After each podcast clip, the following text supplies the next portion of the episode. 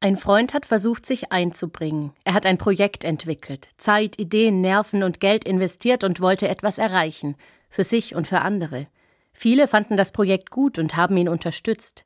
Am Ende ist es aber gescheitert. Das wäre an sich schon schlimm genug gewesen, aber die Gründe für das Scheitern und was danach kam, die sind nur schwer verdaulich.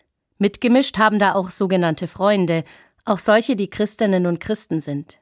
Sie haben übel geredet, Lügen verbreitet, Gerüchte weitererzählt. Da ist das Scheitern des Projekts wirklich nicht mehr das Schlimmste. So enttäuscht zu werden von anderen Menschen, das ist kaum zu verkraften. Das tut einfach weh, weil es so gemein ist, weil es verletzt und es nicht einfach aus der Welt geschaffen werden kann, was da an Gerüchten, Unwahrheiten und Gemeinheiten erzählt wurde. Eigentlich gibt es ganz klare Regeln fürs Zusammenleben. Eine Orientierung für Christinnen und Christen steht auch in der Bibel. Dort schreibt der Apostel Paulus sehr deutlich, legt ab alle Bosheit und allen Betrug und Heuchelei und Neid und üble Nachrede. Nur dann, so führt er aus, gefällt es Gott. Eigentlich sollte das selbstverständlich sein, dass man nicht schlecht über andere redet, dass man nur Dinge sagt, die auch belegbar so sind, und über alles andere schweigt. Leider ist das nicht immer der Fall, mein Freund muss das schmerzlich erfahren.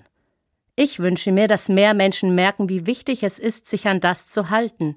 Legt ab alle Bosheit und allen Betrug und Heuchelei und Neid und üble Nachrede. Denn nur dann kann gutes Zusammenleben gelingen.